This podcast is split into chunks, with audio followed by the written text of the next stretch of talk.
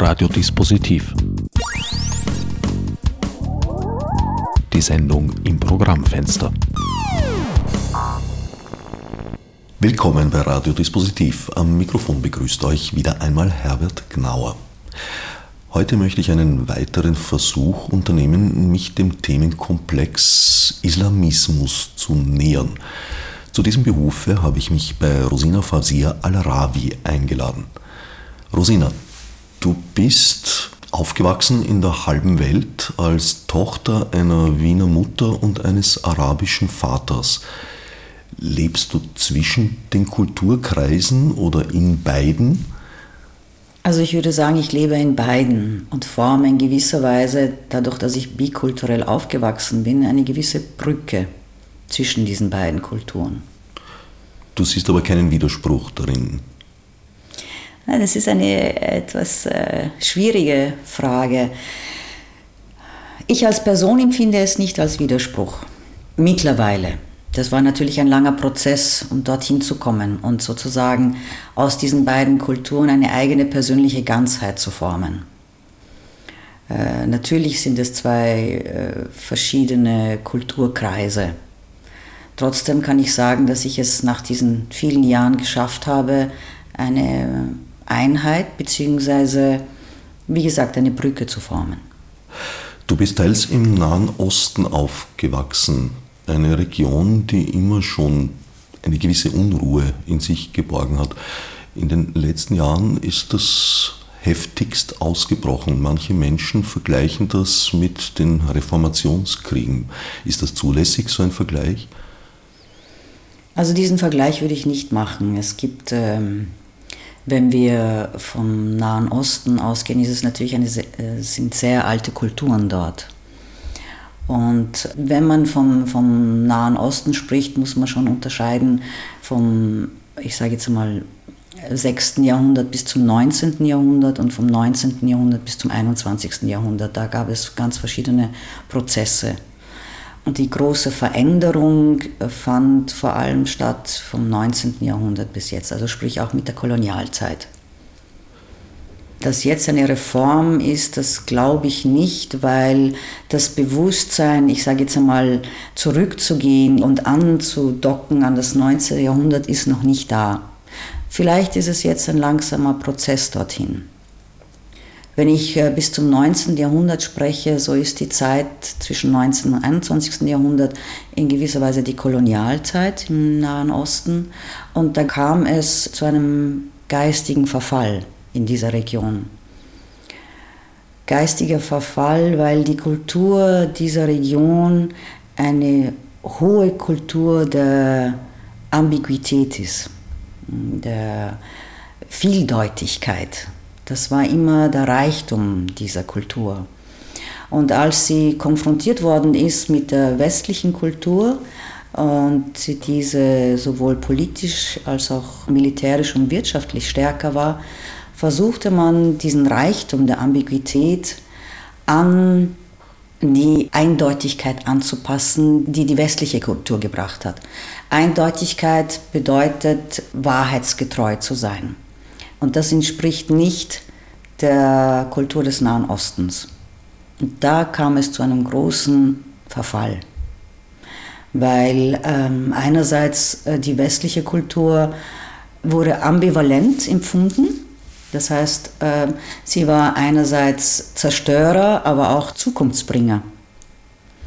Und wenn du äh, so eine ambivalente Haltung hast zu einer Kultur, die zu dir kommt, sage ich jetzt einmal, dann kannst du nur mehr ambiguitätsintolerant werden. Und das ist unser Problem. Du hast gerade von der eindeutigen Wahrheit gesprochen. Jetzt ist aber Wahrheit in den seltensten Fällen tatsächlich eindeutig, objektivierbar eindeutig. Ist das eine Einbildung des Westens? Also wenn du mich so ganz direkt fragst, kann ich ja sagen. Diese Suche nach der Eindeutigkeit besteht nicht in der Kultur des Nahen Ostens, sondern man geht immer von einer Wahrscheinlichkeit aus. Jeder lebt eine Wahrscheinlichkeit und kann in dieser Wahrscheinlichkeit können verschiedene Normen nebeneinander existieren. Das war der Reichtum des Nahen Ostens.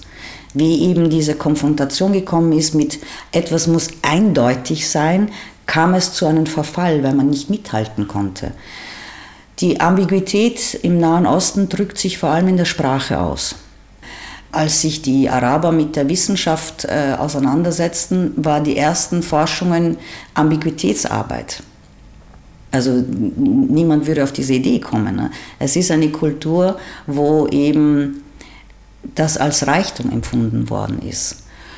Und in diesen Zustand zu kommen, wie, wie konfrontiere ich eine erfolgreiche Kultur, die eindeutig ist, wie gehe ich der entgegen, ist im Grunde genommen das, was entstanden ist, dass eine ursprüngliche, vieldeutige Kultur sich bemüht hat, auch eindeutig zu sein. Das heißt, du kannst ja jemanden, den du, wie gesagt, ich am Anfang gesagt habe, als Zerstörer und Zukunftsbringer und du konfrontierst dich damit, nimmst du sozusagen die Gesetzlichkeiten auf, um dich rechtfertigen. Wir sind also auf einer Ebene des Rechtfertigens mit Utensilien, die nicht unsere sind, wenn ich jetzt von uns, von Nahen Osten spreche. Ich denke auch, dass im Westen diese Eindeutigkeit eher ein, ein Wunschtraum ist, eine, eine, Utopie, aber es ist die, etwas, was hier vorrangig angestrebt wird. Es gibt natürlich den Relativismus. Das stimmt, es gibt auch die Dichtung natürlich. In der Dichtung darf man zweideutig und mehrdeutig sein. Nur ist die Dichtung wird nicht so ernst genommen wie die Wissenschaft. Im Nahen Osten nahm man die Dichtung genauso ernst wie die Wissenschaft. Auch hier gab es mal eine Zeit, in der Musik im selben Rang stand wie Mathematik. Mhm, mh. Wie weit sind die heutigen Konflikte in der Region generell sozusagen als postkoloniale Phänomene zu deuten, weil ja auch die Grenzziehungen, die Staatsgründungen sehr eng damit zusammenhängen? Wir haben heute, wenn man es ganz kurz zusammenfasst, haben wir einerseits eine islamistische Richtung, sage ich jetzt einmal, und eine liberale Richtung. Wobei sich beide am Westen orientieren und nicht mehr an der eigenen Kultur. Es ist sozusagen, beide möchten dem Westen beweisen, dass sie einerseits offen sind, die Liberalen, andererseits, dass sie sozusagen auch eine klare, eindeutige Haltung haben. Und da ist ja das Problem, dass damit ähm, die eigene Kultur nicht mehr in ihrem Reichtum erfasst werden kann. Und deswegen haben wir jetzt sozusagen genau das, was nicht dieser Kultur entspricht, nämlich alles darf nur auf eine Art und Weise gelebt werden und wer es nicht so lebt, der wird bekämpft. Also der eine Teil orientiert sich am Westen insofern, als er westliche Denkmuster importieren möchte und sich danach richten und der andere Teil orientiert sich insofern, als er eine Oppositionshaltung einnimmt. Genau, Oppositionshaltung, aber das eigene verleugnend. Das ist ja das Problem. Dass es eine Opposition ist, die nicht auf den Reichtum äh, basiert, also äh, eine Opposition, die das Enge weit macht, sodass es alles einnimmt. Und das entspricht nicht der Kultur, die dort war. Das heißt, man schneidet sich von der Tradition ab, im positivsten Sinne Tradition, und versucht eine, eine Form zu leben, die keine Wurzeln hat. Verstehe ich richtig, dass der extreme Islamismus sozusagen unislamisch ist? Ich würde es so sagen, ja. Augenblicklich erscheinen die liberalen Kräfte als relativ schwach die Aufmerksamkeit ist in erster Linie auf einen extremistischen Islam gerichtet. Entspricht das den realen Gegebenheiten oder ist das eine mediale Verzerrung? Ja, leider ist mit dem Zusammenbruch des äh, Kommunismus sofort der Islam als nächstes Feindbild aufgestellt worden und zwar sehr erfolgreich. Diese Einteilung in Gut und Böse und ich sage jetzt mal das ein bisschen plakativ, der Westen, der sich als gut bezeichnet, braucht sozusagen ein Gegenüber, das böse ist. Und diese Einteilung ist, entspricht nicht dem Leben. Wir sind nicht schwarz-weiß. Wir sind ein, eine Vielfalt von, von Kulturen auf dieser Welt und sollten uns in gegenseitigem Respekt ergänzen und somit bereichern. Zu verstehen, dass Vielfalt ein Reichtum ist und dass Vielfalt Freude bringt, ist auch im Grunde genommen im Wesen der Kultur des Nahen Ostens immer verankert gewesen. Der Islam ist alles andere als geeint. Im Gegenteil, es verlaufen ganz, ganz äh, große und tiefgehende Konfliktlinien innerhalb des Islam zwischen Schiiten und Sunniten. Und da kommt es teils zu sehr überraschenden Allianzen. Wie ist das zu verstehen? Also Sunniten und Schiiten gab es schon seit fast Beginn des Islams.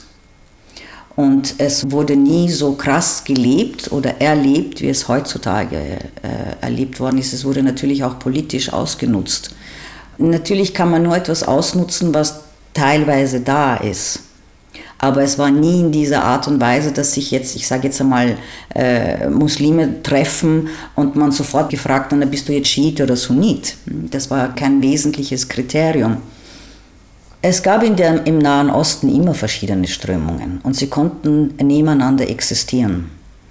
Was dann politisch ausgenutzt worden ist, dass man gesagt hat, man muss sie gegeneinander aufwiegeln, beziehungsweise nach dem äh, großartigen Prinzip teile und regiere. So ausgeprägt wie es heute war, dass man eben Sunniten und Schiiten aufteilt, war in den früheren Zeiten nie. Es gab immer natürlich äh, das Bewusstsein von Schiitentum, das Bewusstsein von Sunnitentum, aber es war nie so ausgeprägt wie jetzt, sage ich einmal, äh, Katholiken und Protestanten. Bei der schiitischen Richtung ist im Vordergrund vor allem äh, die Familie des Propheten Mohammed, während bei den Sunniten zwar auch die Achtung dafür bestand, aber nicht so ausgeprägt vielleicht ein bisschen simplifiziert, aber im Grunde genommen doch ist das das Kernstück des Unterschieds. Das heißt, dieser Konflikt wurde befördert und diese mittlerweile Legende gewordenen Aufforderungen, den jeweils Andersgläubigen, wo man ihn trifft, zu schaden oder gar zu töten, sind Konstrukte? Bis zu einem gewissen Grad ja, politische Konstrukte. Wo würdest du da den Anfang sehen? Bei der iranischen Revolution und dem Sturz des Schahs? Die iranische Revolution und der Sturz des Schahs war ein Befreiungsakt. Und zwar ein Befreiungsakt vom Westen. Natürlich äh, ist die Weltenergie dort und ist natürlich wesentlich für die ganze Welt. Das heißt, wer dort regiert und wer das Sagen hat, ist ganz wichtig für die ganze Welt. Der Schah war ein guter Verteidiger und Vertreter des Westens im Nahen Osten. Mit der Revolution in Iran hat man sozusagen diesen Vasallenstaat wieder zurückgeholt. Wie immer man dann steht dazu, wie die Entwicklung war, aber der Grundgedanke war eine Befreiung dieser Region von äußeren Einflüssen, um selbstständig hier als vollwertiger Partner wieder mit der Welt in Kommunikation zu gehen und in Austausch zu gehen. Welche Rolle spielen die Wahhabiten? Die Wahhabiten sind vor allem durch Saudi-Arabien vertreten und wie ich gesagt habe, äh, durch die 200-jährige Kolonialismus ist ein geistiger Verfall entstanden danach währenddessen und danach, wie die Kolonialisten sich zurückgezogen haben, gab es ein Vakuum. Und dieses Vakuum ist eben einerseits, weil natürlich Saudi-Arabien äh, auf der materiellen Ebene sehr gut dasteht, konnte sie diesen, diesen Vakuum mit der Haltung, die sie vertreten haben, also kurz gesagt mit dem Wahhabismus, ausweiten. Die Wahhabiten kann man sagen, im Allgemeinen sind, äh, ist eine Richtung, die sich an die Gesellschaftsform äh, des 7. Jahrhunderts hält und versucht zu sagen, also wir müssen zu dem Ursprungsislam zurück, so wie er im 7. Jahrhundert gelebt worden ist. Und wir müssen sozusagen, um gute Muslime zu sein, eins zu eins das übernehmen was ja im Grunde genommen nicht dem islamischen Geist entspricht. Weil wenn wir vom Koran ausgehen, ist der Koran und wird auch so aufgefasst als eine Offenbarung, die jenseits von Zeit und Raum ist. Das heißt, ich kann im 21. Jahrhundert nicht so leben wie jemand im 7. Jahrhundert. trotzdem gibt es natürlich Maxime, die ewig sind. Und äh, da ist der Konflikt, dass, also dass die Wahhabiten sagen, so, das ist die ideale Gesellschaft, die damals war und wir müssen sozusagen zurück zu dieser Gesellschaft und sie auch so leben. Welches Frauenbild wird im Koran eigentlich tatsächlich vermittelt, gefordert? Der Koran ist ein, eine, eine Offenbarung, die einerseits an die ganze Menschheit gerichtet ist, andererseits an die Gläubigen. Es ist eine Offenbarung oder ein Buch, das dir helfen soll, in dieser Welt zu sein und gleichzeitig sozusagen die existenziellen Gesetzlichkeiten, die dich dazu bringen, das Bestmögliche aus dir zu machen, dir dabei zu helfen. Es gibt über 6600 Verse im Koran und vielleicht beschäftigen sich 600 Verse davon mit juristischen Themen. Die meisten anderen Dinge beschäftigen sich mit, wie kann ich mich als Mensch entwickeln, wie kann ich mich als Mensch in dieser Welt tragen und wie kann ich die Balance halten zwischen der sichtbaren und der unsichtbaren Welt. Ähm, das sind eigentlich Themen, die im, im, im, Koran erwähnt werden. Und es werden zum Beispiel im Koran immer wieder äh, Geschichten von, von Völkern erzählt oder von, von Propheten, die dich inspirieren sollen, deine eigene Individualität oder deine ein, eigene Einmaligkeit zu fördern, eingebettet in einer Gemeinschaft und gleichzeitig die, die Individualität und das Kollektiv eingebettet in einem, ich sage jetzt einmal, göttlichen Kosmos, wenn du so möchtest. Wie steht es mit den Lebensregeln, die der Prophet Mohammed angehängt hat? Naja, im Islam gibt es den Koran und es gibt die sogenannte Sunna. Die Sunna sind die Aussagen des Propheten beziehungsweise äh, die Handlungen des Propheten beziehungsweise die Zustimmungen.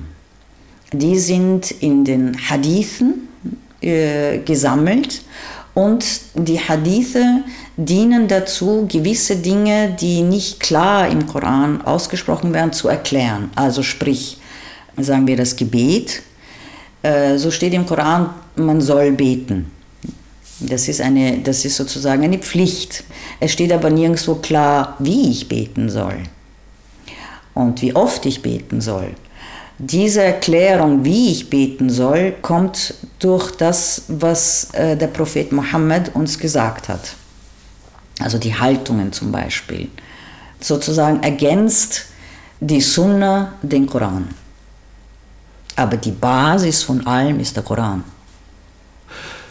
Ist es nicht so, dass ähnlich wie auch im Alten und Neuen Testament aus diesen Schriften sehr viel Widersprüchliches abgeleitet werden kann?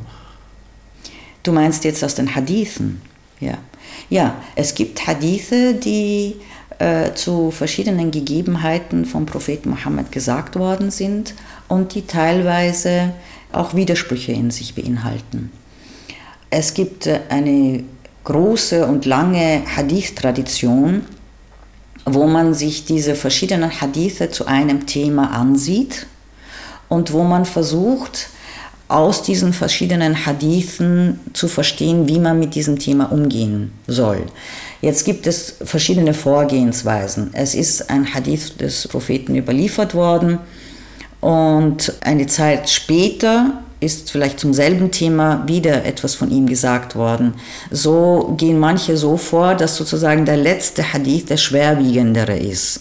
Eine andere Angehensweise ist sozusagen die Königslösung zu finden, beide Hadithe zusammenzubringen und zu sehen, welche Lehre aus diesen beiden gemeinsam herauskommt. Also es gibt verschiedene Angehensweisen, wie man mit den Hadithen umgeht und die Tradition sich mit den Hadithen auseinanderzusetzen, besteht ja bis heute. Ist ja nicht abgeschlossen. Die Hadithe sind ganz konkrete Handlungsanweisungen, wie man Aussagen sich, zu gewissen Themen, ja. Wie man sich im Alltag verhalten soll am besten. Genau.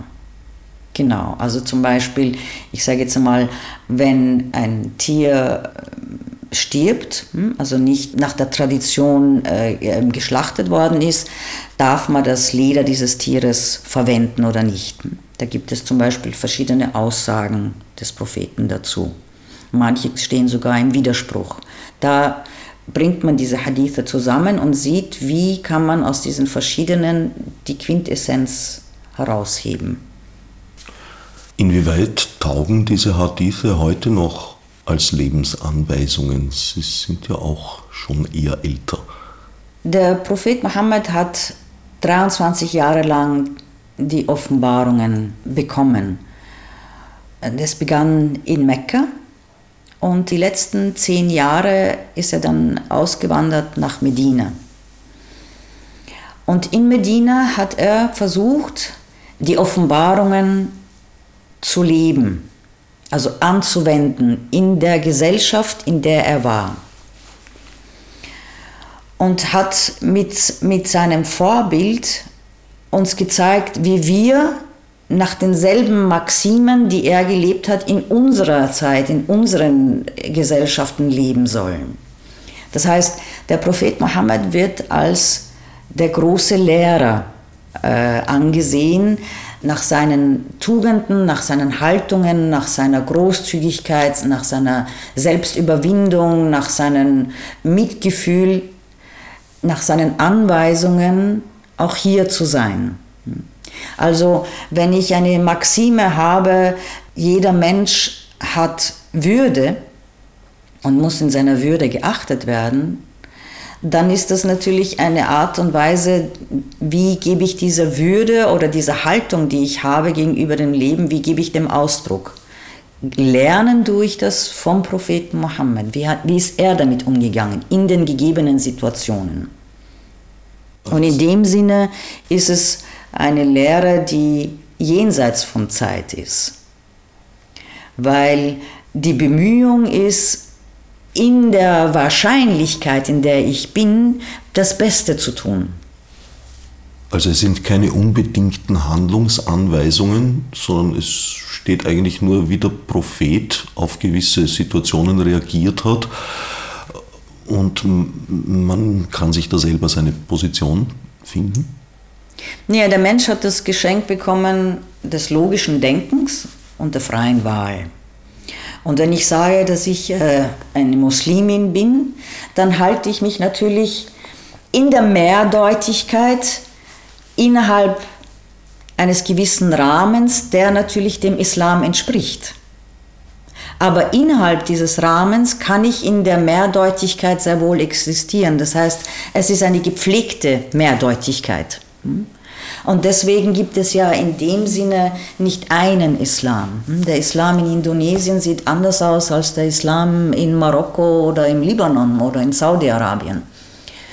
Und das ist ja auch ein, ein, ein Zeichen dafür, dass der Islam diese Ambiguität ja pflegt. Hm, weil er kann in Indonesien nicht so gelebt werden wie im Libanon. Und deswegen gibt es keinen eindeutigen Islam. Trotzdem ist diese Vieldeutigkeit innerhalb eines, es ist sozusagen eine gepflegte Vieldeutigkeit, sodass sie nicht den Rahmen sprengt. Hm? Der Islam gibt sozusagen einen moralischen Rahmen, innerhalb dessen ich sein kann. Und da wird mein Islam anders aussehen als der Islam eines anderen Menschen.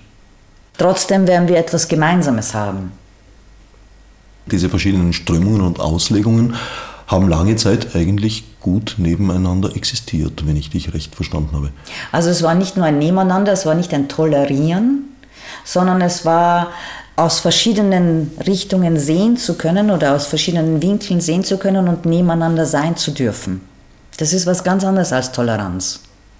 Toleranz ist abgrenzend, ich bin da und du bist dort. Es war aber ein Zusammensein. Also es war gar kein Nebeneinander, sondern sogar ein Miteinander. Sogar ein Miteinander, ja. Also man hat auch die Rechtswissenschaft und die Dichtung waren zusammen. Du konntest sozusagen äh, wissenschaftliche Arbeit in Dichteform analysieren. Die Vermischung von Kunst und von Wissenschaft und auch von Glaube und Wissenschaft war immer ein gemeinsames. Und das war ja der Reichtum des Islam und der Kultur des Nahen Ostens. Ein aus westlicher Sicht sehr zentraler Begriff ist der Begriff des Ungläubigen. Du hast mir mal gesagt, dass der eigentlich so gar nicht existiert. Ungläubige. Das Wort für Ungläubige ist Käfer. Und Käfer kommt in seiner Ursprungsform, und da basiere ich auf äh, dem, dem, das größte Wörterbuch, das es in der arabischen Sprache gibt, also Lisan al-Arab, bedeutet im Grunde genommen, ist eine Bezeichnung für Bauer. Das heißt, jemand, der abdeckt, also im Sinne von Samen und ich decke ihn ab mit der Erde. Das ist die Grundbedeutung von Käfer. Die Abdeckung, die hier besteht, und deswegen wird es oft als ungläubig äh, bezeichnet, ist, dass ich abdecke die Existenz des Göttlichen. Dass ich sozusagen nicht an sie glaube, hm, beziehungsweise abweiche von dieser äh, universellen Gesetzlichkeit, die ein Gläubiger in sich trägt. Aber im Grunde genommen ist ein Atheist auch ein, ein Gläubiger und glaubt er eben an andere Dinge. Hm? Also man kann, ich glaube nicht, dass man von irgendeinem Menschen sagen kann, dass er an nichts glaubt. Hm? Aber auch wenn ich an nichts glaube, glaube ich an etwas sozusagen. Das Wort äh, Käfer mit Ungläubiger ist eine Übersetzung, mit der ich nicht ganz ähm, konform gehen kann, weil sie eben, ich kann sagen, ja, ein Mensch möchte nicht sozusagen die, diese, diese einheitliche, absolute Göttlichkeit die im Islam ja so stark im Mittelpunkt pulsiert, anerkennen. Das kann ich sagen. Es als Ungläubige zu bezeichnen, würde ich so nicht sagen. Ein Übersetzungsproblem, das bis Karl May zurückgeht, mindestens. Siehst du eine Chance, in diesen Zustand des friedlichen Miteinanders zurückzukommen? Ich finde, es ist überhaupt an der Zeit, auf dieser Welt wieder auf einen friedlichen Zustand zu kommen. Wir haben den großen Segen, dass wir immer mehr werden. Das heißt, es wird immer enger auf dieser Erde. Und die Lösung ist sicher nicht, dass wir uns gegenseitig dezimieren durch Kriege oder, oder ja, Krankheiten, die willentlich ausgebreitet werden, sage ich jetzt mal, sondern es ist im Grunde genommen Zeit, dass wir, und ich spreche hier als, als Muslimin, dass gottgewollte Ungleichgewicht ist gegeben worden, so dass wir Menschen die Fähigkeit haben oder die Möglichkeit haben, durch Kooperation, durch gegenseitige Achtung, durch gegenseitige Ergänzung ein Gleichgewicht zu bringen. Und wen immer du fragst auf dieser Erde, ob jemand Krieg oder Frieden will, so würde ich denken, jeder normale Mensch würde sich nach dem Frieden sehnen. Und jeder Mensch sehnt sich danach, dass die Nachkommen in einer, in einer glücklichen Umgebung aufwachsen können oder in einer menschenwürdigen Umgebung aufwachsen können. Und ich denke mir, heutzutage ist das sehr wichtig, dass wir aufhören, in Schwarz-Weiß-Bildern zu leben und dass wir aufhören, unserer Gier nachzugehen. Inwiefern hat sich dein Lebensgefühl im Westen, bei uns in Wien, in Österreich, als Muslimin in den letzten Jahren geändert? Also ich kann mich erinnern an eine Zeit, wo der Islam eine Faszination ausgelöst hat. Hm? Tausend eine Nacht und diese, dass es diese Haltung gab gegenüber dem Islam. Heutzutage ist die Haltung Gefahr und Angst und, und, und Fanatismus. Für mich persönlich hat sich ja nichts geändert. Ich sehe vor allem die Essenz des Islams und für mich ist die Essenz die, die wir tagtäglich in allen Taten wiederholen, äh, in Bismillah ar-Rahman ar-Rahim, hm, in der Allbarmherzigkeit oder in der Barmherzigkeit und in der Liebe. Und ich denke mir, mit dieser Qualität äh, durch das Leben zu gehen, und das bedeutet für mich Islam, ähm, hat sich nicht viel geändert. Egal wie die politische oder wirtschaftliche äußere Form aussieht. Das ist sozusagen deine Sicht nach außen. Aber wie nimmst du die Sicht deiner Umwelt wahr oder das Verhalten deiner Umwelt dir gegenüber? Ich finde es immer schade, wenn Menschen in eine Situation gedrängt werden, aus politischen Gründen und wirtschaftlichen Gründen, dass ihnen Angst gemacht wird und dass sie dadurch manipuliert werden. Und dass sie dadurch dann die Menschlichkeit und die Würde, die wir Menschen alle haben, vergessen. Und dass wir dann sozusagen uns gegenseitig ausgrenzen. Wie gesagt, je mehr wir werden, desto schlimmer wird das auswirken. Also es ist einfach Zeit, hier ein Umdenken zu machen und sich nicht mehr äh, manipulieren lassen. Ich sehe auch einen großen Unterschied in der medialen Darstellung. Bei Straftaten, die durch einen Muslim verübt wurden, wird sofort der islamische Hintergrund betont, während ich beim norwegischen Attentäter Breivik seinen fundamental katholischen Hintergrund eigentlich kaum irgendwo dargestellt finde. Ja, das passt halt sehr gut in dieses Aufbauen des Feindbildes. Das ist genauso wie, ich glaube nicht, dass die jungen Menschen, die sich jetzt äh, äh, zu, zu Daesh oder zu ISIS hingezogen fühlen, dass die eigentlich viel mit der Religion am Hut haben. Die meisten haben überhaupt keine Ahnung über Religion. Wenn ich jetzt schon sozusagen die ISIS mit dem Islam verbinde, äh, sondern es sind ganz andere Motive. Äh, Motive der, der, der, der eigenen äh, vielleicht Wertlosigkeit, die sie teilweise erleben, oder des Ausgegrenztwerdens. Und ähm, junge Menschen haben immer die Tendenz, sehnsuchtsvoll eigentlich was Positives für diese Welt beitragen zu wollen. Und wenn man ihnen nicht die Möglichkeit gibt, dann kann das natürlich schon ins Extreme gehen. ISIS ist ohne Zweifel sehr extrem.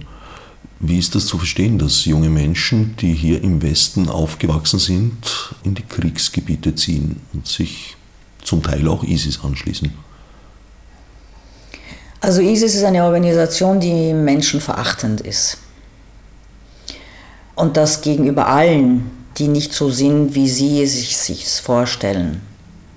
So muss ich mich fragen, welcher normale Mensch geht von einem friedvollen Land weg, um irgendwo mit Fanatikern oder, oder, oder menschenverachtenden Gruppierungen äh, sich dort zu beteiligen.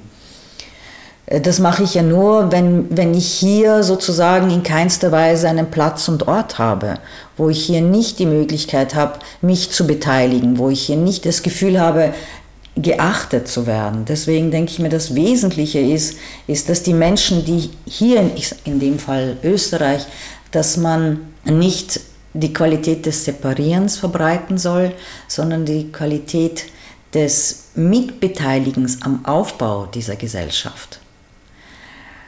Wenn ich jung bin, möchte ich mich beteiligen. Ich möchte gerne an dieser Welt auch mein Gutes, das ich in mir trage, hineinbringen. Ich möchte meine Individualität in die Ganzheit, in das Ganzsein hineinbringen. Ich möchte im Grunde genommen, das ist der normalste Ausdruck der Menschlichkeit, ich möchte im Grunde genommen auch dem Leben dienen. Und wenn man mir nicht die Möglichkeit gibt, dann kann es natürlich so sein, dass ich so extrem gehe, dass ich dem Tod diene. Wie könnte man diesen Zug, diesen Drang zur, zum Fundamentalismus entgegenwirken? Ich gehe davon aus, und davon bin ich vollkommen überzeugt, dass die Essenz oder der Kern des Menschen gut ist. Und dass der Mensch die Sehnsucht hat, diesem Guten, hm, diesem Toleranten, diesem Offenen, dem Liebevollen, dem Mitfühlenden, dem Freudigen, die Sehnsucht hat, dem nachzugehen. Und es ist wichtig, dass die Politik und die Wirtschaft uns nicht mehr ausnutzt für ihre Vorteile und um leichter zu regieren. Wenn sozusagen die Politiker nicht diesen, diese, diese Haltung in der Bevölkerung ausbreiten möchten, weil es halt dann komplexer ist, je gebildeter ein Mensch ist, je bewusster ein Mensch ist, desto freier ist er und desto schwieriger zu regieren, das ist mir schon klar. Aber dass wir untereinander als Bevölkerung immer wieder uns gegenseitig als Inspiration in unserer Vielfalt erleben und dass Vielfalt nicht Gefahr bedeutet, sondern dass Vielfalt eigentlich Reichtum ist. Und dass wir Menschen fähig sind, in diesem Reichtum zu sein. Und dazu sind wir ja eigentlich geboren, sonst wären wir ja alle, alle gleich. Und die Länder werden alle gleich, auch auf den Ländernebenen. Die einen haben Wälder, die anderen haben Erdöl, die anderen haben Wasser. Auch hier müssen wir lernen zu teilen, hm, das Gleichgewicht zu bringen. Es gibt eine sehr süße Geschichte aus der Sufi-Tradition, wo ein Schüler zu seinem Meister kommt mit einem Sack voll Nüssen. Und er sagt, ähm, bitte Meister, verteile diese Nüsse unter uns Schülern. Und äh, der Meister lächelt und sagt, soll ich es so verteilen, wie es Allah verteilen würde? Und der Schüler nickt natürlich euphorisch, ja natürlich. Und der Meister greift in den Sack hinein, gibt dem einen Schüler zwei Nüsse, dem anderen fünf, dem dritten eines, dem vierten zehn. Und der Schüler steht vollkommen verwirrt da. Und wieder lächelt der Meister und sagt, möchtest du, dass ich die Nüsse teile, so wie wir Menschen es verteilen sollten? Und wieder nickt der Schüler und er sammelt alle Nüsse ein und gibt jedem der Schüler die gleiche Menge an Nüssen. Das ist unsere Aufgabe als Menschen. Das klingt jetzt ein bisschen danach, als wäre es die Aufgabe der Menschen, Allah zu korrigieren. Nein, es geht nicht darum, äh, es ist ein Privileg, dass wir in einem gottgewollten Ungleichgewicht sind. Weil nur wenn wir im Ungleichgewicht sind, haben wir die Möglichkeit, Mitgefühl Zuhören, Toleranz, das Weiten des Herzens zu üben. Und so sozusagen in gewisser Weise über uns hinaus zu wachsen in die höheren Sphären, die unserer wahren Natur entspricht. Wir leben ja unter unserem Niveau auf dieser Erde. Das ist schade. Also ist es nicht ein Widerspruch, sondern es ist eigentlich ein freies Wachsen. Ist Freiwilliges Wachsen. ist das eine Aufgabe, die Allah uns gestellt hat? In gewisser Weise schon, ja. Weil wir nur indem wir das, was wir am liebsten haben, teilen, wachsen können. Und Adam bedeutet ja in der Wurzel der Bedeutung, ich gebe. Das heißt, der Mensch wächst durch Geben, nicht durch Nehmen. Wenn der Mensch nicht geben kann, verhärmt er. Deswegen zum Beispiel denke ich mir, viele alte Menschen, die ich sehe, die einsam durch die Straßen gehen, verhärmen, weil sie so viel Erfahrung angesammelt haben, so viel Wissen und eine große Sehnsucht haben, das zu teilen. Wenn sie es nicht teilen können, beginnen sie die Jungen zu beschimpfen. Im Grunde genommen ist das Schimpfen ein Anklopfen ich bin da, ich habe viel zu geben, ich bin reich, ich bin alt. Und alt bedeutet in gewisser Weise, wenn ich es weitergehen kann, dass ich die Möglichkeit bekommen habe, durch dich Weisheit zu entwickeln.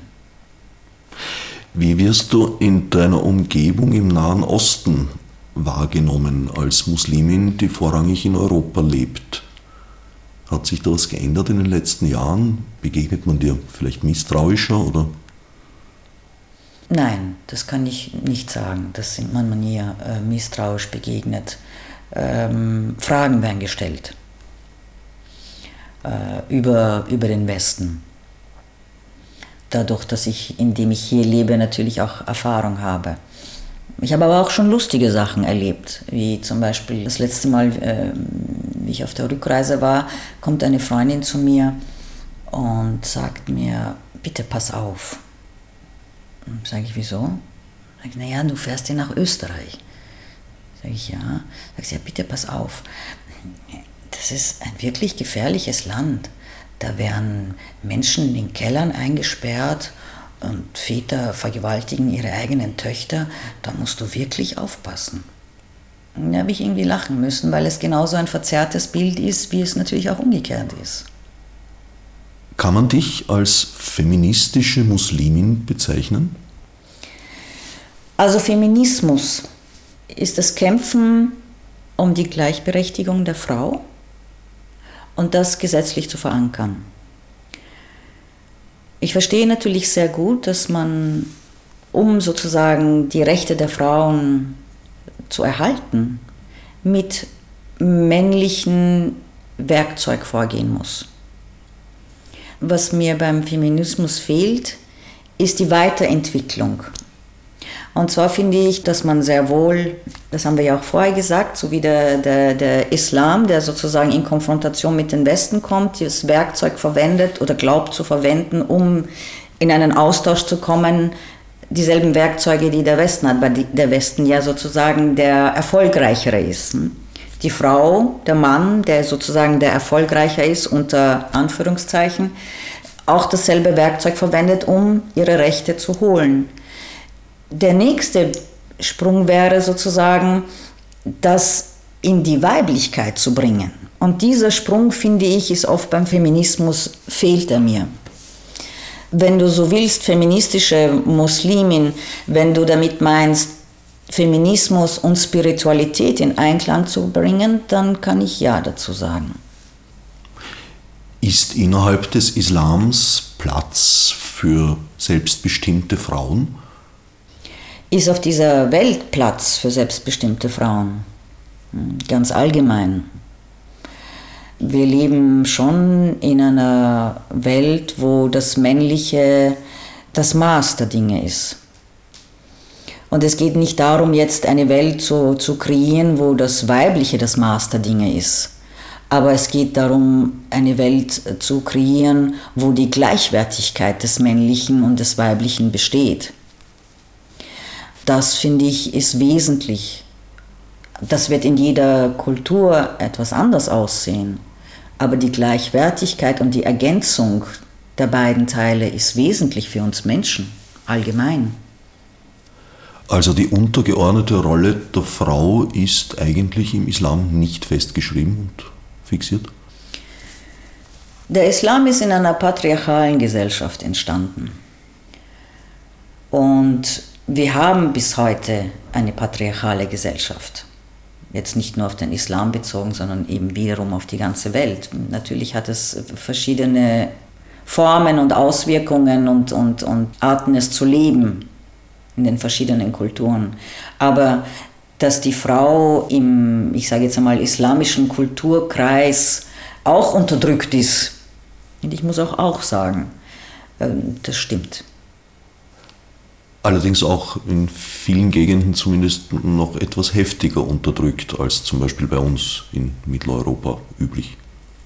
Natürlich ist sie heftiger unterdrückt, aber auch die Männer sind heftiger unterdrückt.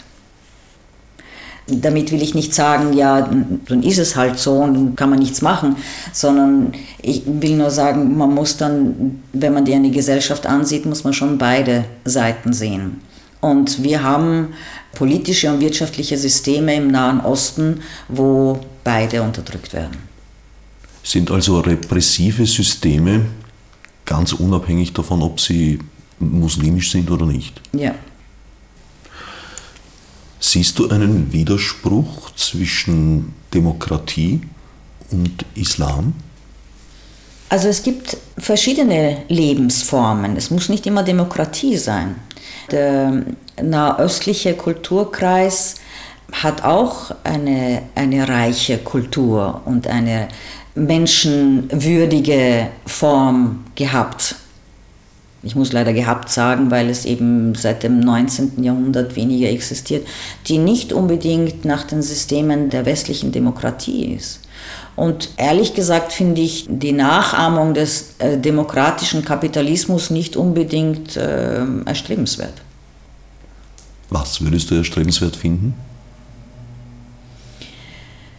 Was ich erstrebenswert finde, ist, wenn jede Kultur ihren Reichtum lebt und ihn so leben kann, dass die Menschen in einem Raum der Gerechtigkeit und Freiheit leben kann. Aber es muss nicht unbedingt Demokratie sein. Es gibt auch andere Formen, die existieren können. Und da haben wir als nahöstlicher Kulturkreis ja schon seit Jahrhunderten andere Formen gelebt. Es gibt zum Beispiel äh, ein, ein tief verankertes Modell im nahöstlichen Kulturkreis, der Auqaf heißt. Das war äh, eine Institution, die nicht nur, aber auch von den Geldern der Almosen aufgestellt worden ist. Das heißt, die Almosen sind ja so, dass man zweieinhalb Prozent des, des, des Gewinns abgibt. Jede Person macht das. Äh, das macht man, um sozusagen die eigene persönliche Gier zu überwinden und in die Qualität des Gebens gibt. Äh, die Aukaf haben auch zum Beispiel auch Häuser verwaltet, die gegeben worden sind oder Ländereien, die haben der ganzen Gemeinschaft gehört. Und mit diesen Geldern konnte man entweder Armen helfen, wenn sie das gebraucht haben, aber man hat zum Beispiel auch verschiedene äh, Forschungsinstitute hm, oder Orte, wo Menschen zusammengekommen sind, um Wissen auszutauschen und damit dieses Wissen sozusagen wieder in die Bevölkerung hineinfließen kann. Aukaf war ein System, das sozusagen den Kern, das Herz dieser Kultur ausgemacht hat. Ähm, mit der Kolonialzeit sind die Aukaf sehr, sehr geschwächt worden. Das war ein System, wo man ein Miteinander mit der Bevölkerung entschieden hat, wie die Gesellschaft sich entwickelt.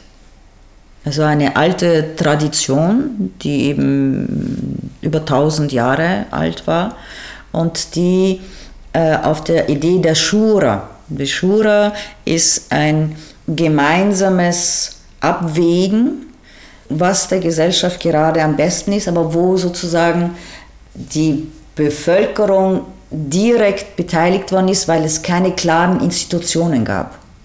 Also nicht nur soziale Fürsorge, sondern auch eine Form von Beteiligung an politischen Entscheidungsprozessen? Genau. Man hat es zum Beispiel auch, teilweise war es so, dass es verschiedene spirituelle Gruppierungen gab, die die Spiritualität und die materielle Welt zusammenfließen haben lassen. Der, der, islamische Kulturkreis macht ja keine Unterscheidung zwischen säkulären und spirituellen. Das ist eine Form, die ein bisschen anders ist als die Demokratie. Und da ist auch immer wieder eine Ambivalenz auch da oder eine gewisse Utopie. Man hat einerseits gesagt, das Leben soll Freude und Ekstase sein und gleichzeitig soll man sich aber vorbereiten für das Leben danach. Das heißt, als Mensch, um hier zu sein auf dieser Erde, die ja mit einem vergänglichen Zeitpunkt, soll so leben, dass ich in meiner vollen Blüte hier im Leben bin, aber gleichzeitig aber mich sozusagen meine Handlungen und, und Taten so mache, dass die mit dem Bewusstsein um die unsichtbare kommende Welt. Und diese beiden Sichtweisen sind immer zusammengeflossen und haben sozusagen Möglichkeiten geöffnet, um hier zu sein. Das heißt, wirklich immer dir bewusst sein, dass du auf zwei Beinen stehst, eines in dieser weltlichen Welt oder in dieser sichtbaren Welt und eines in der unsichtbaren. Und hier immer wieder die Balance zu finden, da haben sich solche verschiedenen Institutionen gebildet. Mit der Mehrdeutigkeit, weil ja jedes eine Wahrscheinlichkeit ist. Niemand hat ja sozusagen die absolute Sicherheit der absoluten Wahrheit. Aber in meiner Wahrscheinlichkeit bemühe ich mich um das Beste. Ist es aber nicht so, dass auch Imame, ähnlich wie im Katholizismus viele Priester, sich doch im Besitz einer alleinigen Wahrheit wähnen? Naja, es gibt ja kein Priestertum, sondern die Imame werden ja von den Leuten gewählt. Man wählt sie aufgrund ihrer Tugend, äh, aufgrund ihrer Gelehrsamkeit und so weiter und so fort. Natürlich gibt es Imame, die die politische Richtung repräsentieren, der, der politischen Macht. Das ist klar. Wir leben ja nicht in einer idealen Welt. Gleichzeitig ist das Bestreben danach, so gut es geht, zur Glückseligkeit zu kommen. Hat der Islam auf diese Qualität dieser Vieldeutigkeit vergessen? Ist das verloren gegangen? Ja, ist verloren gegangen und ist nicht mehr gepflegt worden, weil es als nicht mehr als Freude und Reichtum gesehen wurde, sondern als Schwäche und Dekadenz. im Vergleich zur Eindeutigkeit, mit der man sozusagen konfrontiert wurde im Westen. Das hast du wahrscheinlich auch gemeint, wie du vorher gesagt hast. Äh, auch die Opposition übernimmt sozusagen gedankliche Positionen des mhm. Westens. Genau. Was könnte der Westen vom Islam lernen? Etwas, was man vielleicht heutzutage vielleicht den Kopf schütteln würde, wenn man das sagt. Es ist die Leichtigkeit und Freude, die ja eigentlich zur Natur des Islams gehört. Die Leichtigkeit und Freude deswegen, weil jeder, der sich Muslim bezeichnet, auf diese Welt kommt und, und eingebettet wird mit dem tiefen Glauben, dass er vollkommen gut ist, in seiner Essenz. Und dass er dann die Fähigkeit hat, gut und übel auszuüben. Und dass dazwischen die freie Wahl besteht, die sich natürlich nur entwickeln kann, indem man sich Wissen aneignet. Sonst kann ich ja nicht wählen. Sonst kenne ich mich ja nicht aus. Das heißt, die Essenz ist Erkenntnis. Und gleichzeitig in diesem Streben nach Erkenntnis die Freude an der Schönheit.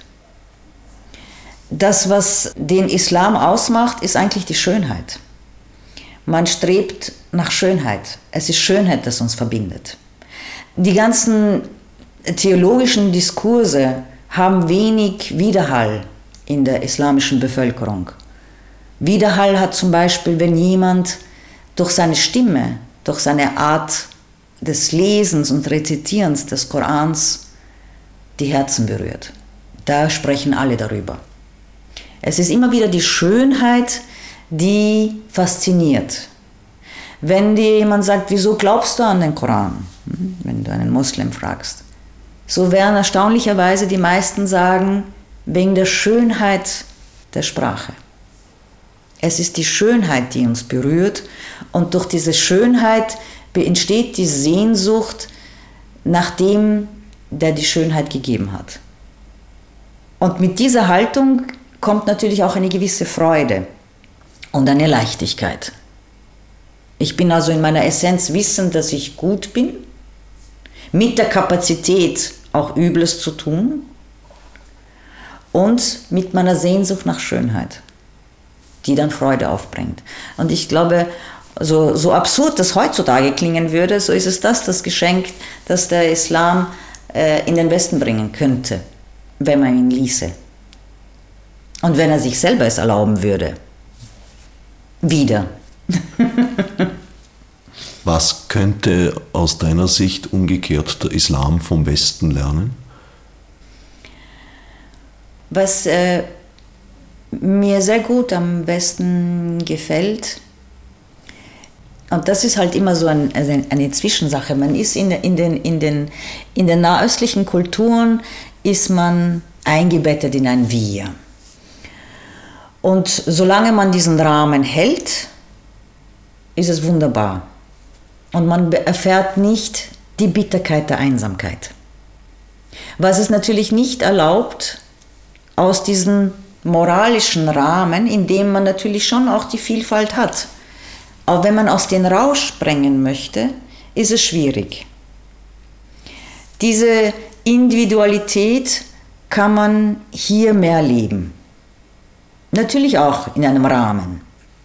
Aber die Individualität auf dieser Ebene ist möglicher. Einmal habe ich mit einem Gelehrten äh, geredet und äh, hat mich angesehen, hat mir gesagt, weißt du, ich bin einmal in den Westen gereist und habe dort Muslime gesehen ohne Islam. Und ich bin nach Hause gekommen und habe Islam gesehen ohne Muslime. Und ich habe ihn gefragt, was meinst du? Und er hat gemeint, so viele der Tugenden, die wir als Muslime pflegen sollten in uns, habe ich mehr im Westen gesehen. Äh, die Tugend, sich nicht so sehr einzumischen mit den anderen, mehr sozusagen zu respektieren die Individualität des anderen, mehr zuzuhören. Manchmal haben wir das Tendenz in den nahöstlichen Völkern, dass wir alle, alle möchten regieren in dem Sinne. Das ist eine gewisse Haltung. Natürlich kann man sie äh, wiederum politisch, äh, sozial erklären und wirtschaftlich und so weiter und so fort. Aber das sind Dinge, die man, wenn man in den Westen kommt, vom Westen lernen kann. Den Individualismus. Auch die Achtung der Individualität. Der Individualismus bringt also auch eine Verantwortung für das Individuum mit sich. Einerseits das, andererseits ist es natürlich so, kann es so weit gehen, dass äh, jeder nur an sich interessiert ist. Deswegen finde ich ja die Mischung aus beiden Seiten, die mich so fasziniert.